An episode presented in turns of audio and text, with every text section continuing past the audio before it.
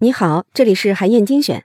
最近啊，我看到了一篇帖子，讲了这样一个话题：二零二零年这么特殊的一年，按理说大多数人都不会考虑工作变动，可实际上呢，却出现了离职潮。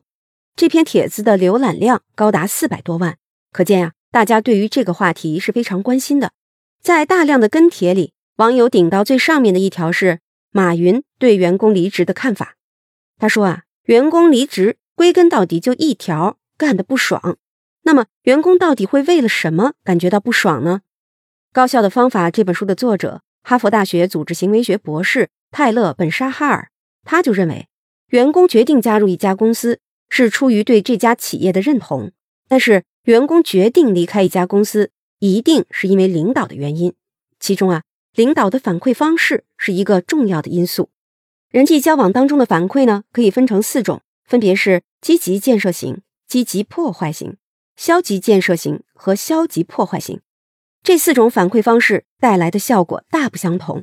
比如啊，同事小陈对双十一促销计划提出了一个具体方案，他是团队里第一个拿出方案的人，于是他非常兴奋地跑去跟领导汇报。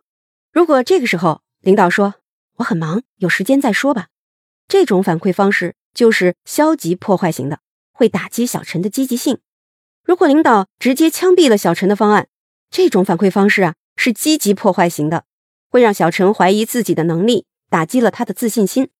如果领导快速浏览了一下方案，说挺好的，但是啊没有说出具体哪里好，这种反馈方式就是消极建设型的。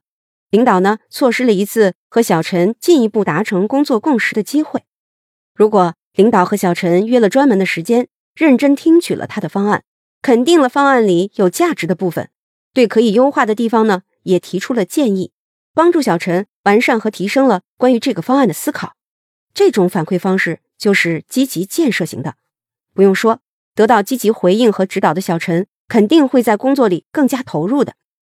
在职场当中呢，下属啊处于弱势的地位，他们最希望得到的就是领导的积极建设型的反馈。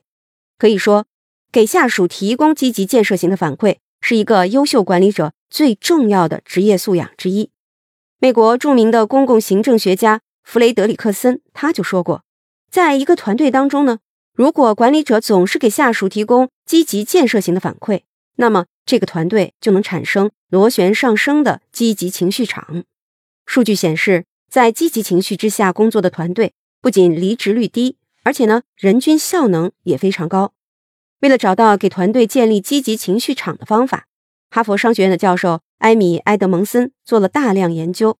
他的结论是，管理者只能把批评和责备当成管理的备用工具，不要轻易使用。正确的做法呢，应该是在管理当中把工作学习化。管理者只有和员工一起提升和进步，才能融洽关系，应对变化。积极建设型的反馈，貌似只是一个管理上的小细节。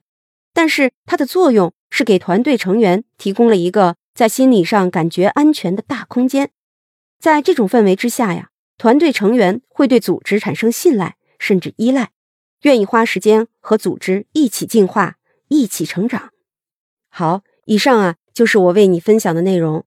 我在阅读资料里为你准备了本期音频的金句卡片，欢迎你保存和转发，更欢迎你在评论区留言分享你的精彩观点。